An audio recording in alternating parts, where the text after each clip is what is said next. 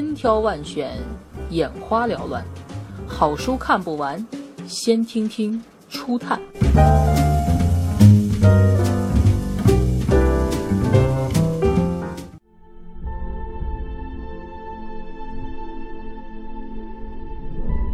变老的哲学：反抗与放弃，由五篇短小精悍的哲学散文组成。作者让·埃莫里在书中化身为普鲁斯特、波伏娃、萨特他自己，以及每一个老去之人，重现了变老过程中的各种细节。当我们开始疏远自己，当我们无法再凭借自身的潜力和可能性而生存。当我们渐渐难以理解新潮的艺术和价值观，当我们不得不面对死亡，艾莫里思考的是如何在衰老时与社会和自我达成和解，又如何在生命的尽头奋力一击。社会年龄是指什么？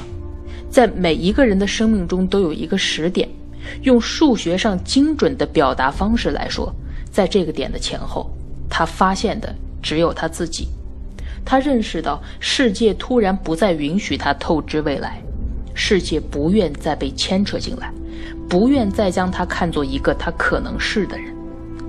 他自己仍然相信为他保存的可能性，社会却不再将这些可能性融入他为他塑造的图像中去。他发现自己成了没有潜能的造物，不是出于自己的判断。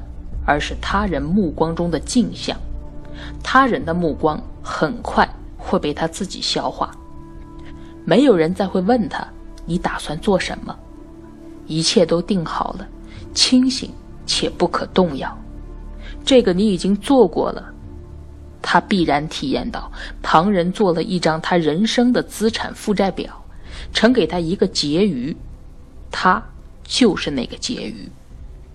他称之为生活的东西，报复与放弃的总和，确定了他昨天也一样视为自己生命的东西，就是生命留给他的年数。这些年月，他如今可以当做被挥霍的时间的千篇一律和单调的重复，而不再顾及。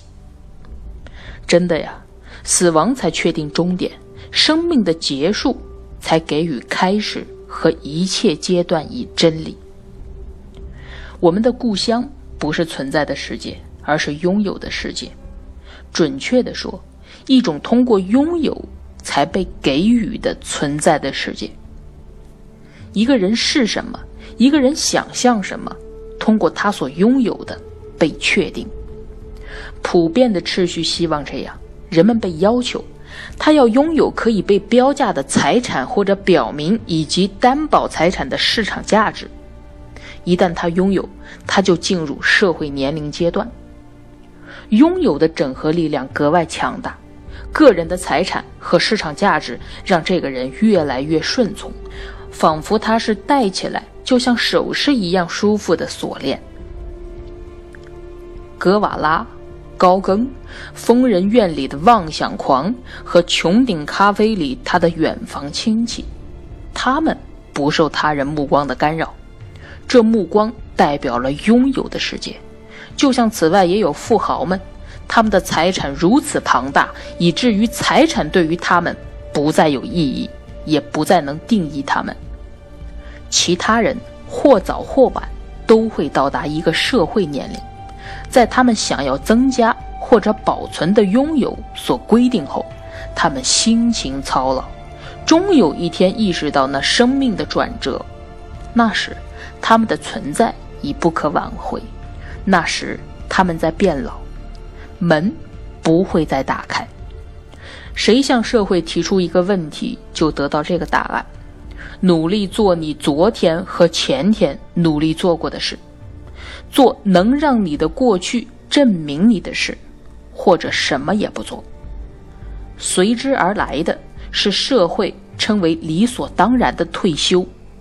退休对一些人意味着国家养老金，对另一些人则意味着可怜的退休金，而对于两者都意味着从社会的自我塑造的实际中被驱逐出去。